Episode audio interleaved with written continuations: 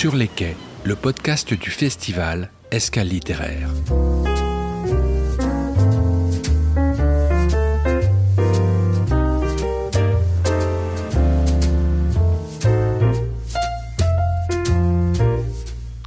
Nouvel épisode du podcast consacré au festival Escale littéraire proposé par la communauté de communes Vendée Grand Littoral qui se tiendra dans le centre-ville de Jars-sur-Mer le dimanche 18 septembre. Une journée entière de rencontres, d'activités autour du livre et de la lecture.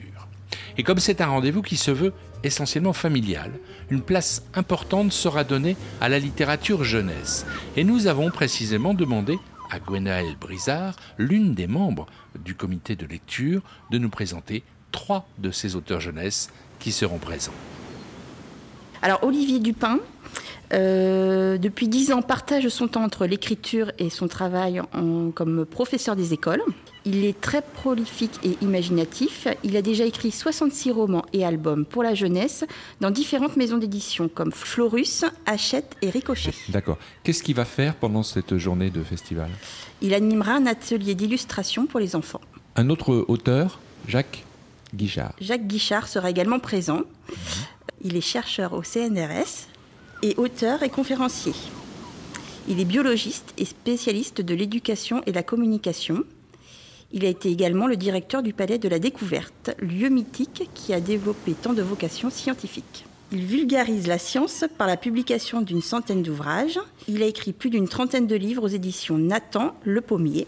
Son dernier livre, La science est dans le sable, propose des expériences autour de ces éléments pour les enfants à partir de 5 ans. Et donc, troisième auteur jeunesse Alors, Anthony Nolo est passionné de bande dessinée et d'illustration depuis sa plus tendre enfance.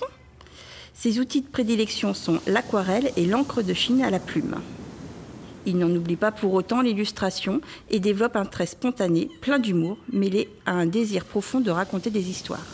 En 2021, il rejoint la maison Little Urban et publie son premier album jeunesse, Pas cet ogre-là.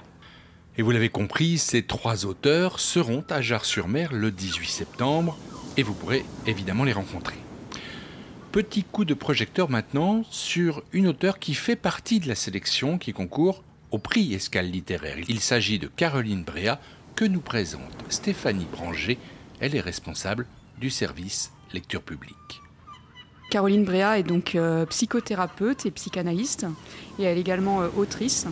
Elle est spécialiste des violences euh, intrafamiliales et notamment elle travaille avec ses patients sur le trauma, la résilience, l'emprise, la paranoïa et la psychogénéalogie donc dans ses romans, elle traite justement de ces questions-là, de la, violence au sein des familles. Comment ça se déploie? C'est du roman? Oui, c'est romancé. Alors c'est inspiré, euh, donc le, livre qu'on a sélectionné, Les Mal-Aimés, euh, c'est inspiré de faits réels, euh, puis qu'elle a ensuite romancé donc sur la question de, l'inceste, donc un sujet d'actualité en ce moment. Mais un sujet lourd, est-ce que c'est un livre lourd? Alors c'est un livre qui peut paraître lourd, c'est vrai quand on lit le, résumé, et puis finalement, on, voilà, on rentre pas dans le, dans le sordide, on, elle va euh, raconter son histoire, mais euh, c'est surtout voilà, les, euh, les, difficultés de faire reconnaître auprès de la société, puisqu'en fait elle, est, va être poursuivie pour un soi-disant enlèvement d'enfant alors qu'elle essaye de protéger son enfant de son père. donc la difficulté de faire reconnaître l'inceste dans notre société. Comment est l'écriture? C'était une écriture euh, très facile. Euh, on accroche bien euh, au roman dès les premières pages. Ça, voilà, ça démarre assez fort puisqu'elle est, est arrêtée dès les premières pages. Et puis donc on va, la suivre dans son combat. Et puis elle va peu à peu nous raconter son histoire. Enfin, l'héroïne va nous raconter son histoire, ce qui s'est passé avec sa fille, avec le, père de sa fille.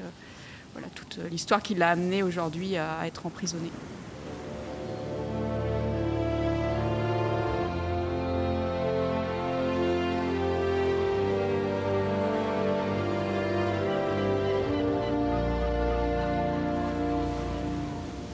C'est l'affolement général dans la prison.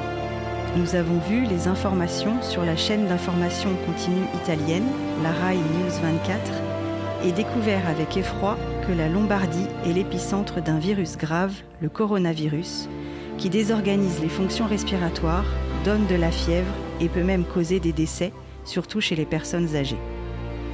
Les détenus sont convaincus que c'est ce dont souffre Cléana et qu'elles ont été contaminées. Certaines restent prostrées dans leurs cellules, terrifiées de rencontrer une autre mortelle, ce qui est plutôt logique vu la promiscuité. L'atmosphère est sinistre. Les détenus qui restent couchés recouvrent leur visage et leur corps sous leurs draps toute la journée et on les croirait enveloppés dans un linceul. Celles qui font de l'asthme et ont déjà des troubles respiratoires sont convaincues qu'elles vont mourir ici et exigent qu'un médecin vienne les ausculter.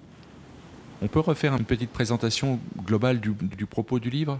Oui, alors euh, donc c'est donc comme je le disais euh, tiré de faits réels. Euh, donc ça, parle de la question de, ces mères en fait qui sont éloignées ou séparées de leurs enfants. Suite en fait donc cette femme là donc sa, fille va être donc violée par son père. Et donc elle va dénoncer les faits devant les tribunaux américains et le, son mari va l'accuser en fait d'aliénation parentale. Donc c'est un, concept apparemment assez répandu aux États-Unis, où euh, on va faire porter euh, euh, aux, mères le, poids de, la violence en fait des, pères. donc il l'accuse d'aliénation parentale. Donc elle, pour sauver son enfant, va l'enlever, va l'emmener en France. Donc elle va être fichée sur, au niveau du, FBI et recherchée au niveau international pour enlèvement d'enfants alors qu'elle essaye de protéger sa fille. et donc voilà, elle va être rattrapée par la justice alors qu'elle est en voyage en Italie. Euh, arrêté donc pour ces faits-là et emprisonné euh, dans une prison italienne. Donc on va aussi découvrir tout l'univers carcéral, notamment dans un univers de prison pour femmes, euh, où notamment ces co-détenus, on va voir leur histoire, voilà, une histoire, des histoires familiales aussi très lourdes. Et puis c'est aussi également le poids des générations à travers cette histoire-là, puisque Bettina, l'héroïne, en fait, on va comprendre peu à peu qu'elle est dans une famille où il y a un peu une reproduction de euh, ces difficultés familiales, de l'inceste en fait qui, euh, se reproduit un petit peu de génération en génération, et comment on arrive à, dépasser euh, ça pour pas que ça se reproduise à la génération suivante. Pourquoi est-ce que vous avez choisi ce livre pour faire partie de la sélection du prix?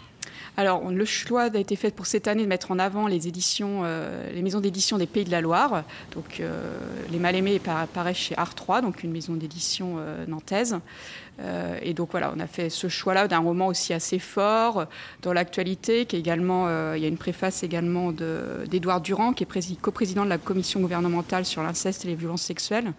Donc, un sujet fort et prenant, voilà. Donc, c'est voilà, un, coup de cœur sur sur ce livre. Si, mais l'experte a cru Hunter. Il faut que vous compreniez que les professionnels des tribunaux américains aux affaires familiales sont formés pour chercher l'aliénation parentale, pas pour protéger l'enfant. Ils récompensent le parent le plus coopérant, c'est-à-dire celui qui respecte le plus l'image de l'autre. Le problème, c'est que quand on a affaire à un parent violent, même avec la meilleure volonté du monde, on ne peut pas être un parent coopérant puisque ce parent est en train de détruire votre enfant. Plus j'essayais de protéger mon enfant des violences paternelles, notamment sexuelles, plus j'étais considérée comme non coopérante, aliénante, et plus je risquais de perdre la garde.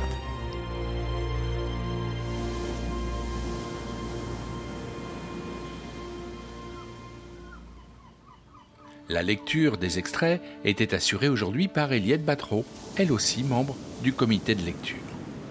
Voilà, vous l'avez compris, vous devez absolument marquer le 18 septembre sur votre agenda pour venir à Jarre-sur-Mer partager le goût des livres et de la lecture.